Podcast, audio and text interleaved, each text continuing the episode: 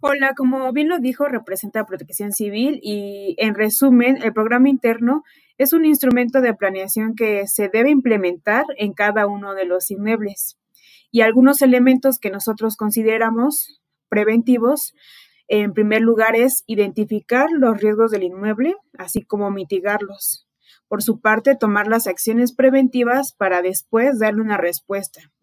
Claro, basándose en la ley de protección civil.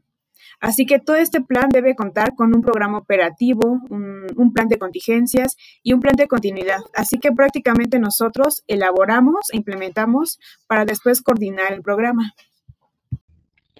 Ahora bien, para tener una idea más clara de cómo se lleva a cabo este programa, démosle la bienvenida a Adrián, quien es dueño y responsable del inmueble, quien nos hablará sobre las medidas de protección y seguridad que toman para prevenir o evitar los riesgos que se generan dentro del restaurante Flor Canela.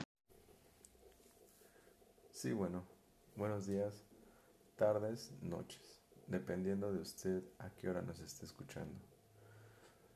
Bueno, mi función aquí es ser el coordinador de acciones de mantenimiento preventivo y correctivo de las instalaciones y de equipo de seguridad del inmueble de nuestro restaurante Flor Canela. ¿Cuál es mi función? Bueno, básicamente mi función es el ser el encargado de coordinar las acciones de difusión y concientización de los trabajadores y además personas en el inmueble. Algunas de las actividades que tengo que tomar como responsable de inmuebles son prácticamente conformar las brigadas básicas, e integrar la unidad interna de protección civil, coordinar la elaboración de un programa interno de protección, y elaborar programas de actividades, capacitación y difusión.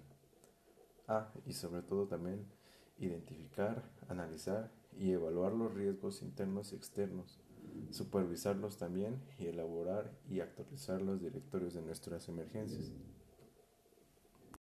Aquí tenemos también a la encargada de brigadas, quien nos hablará sobre la seguridad. Bienvenida, Diana.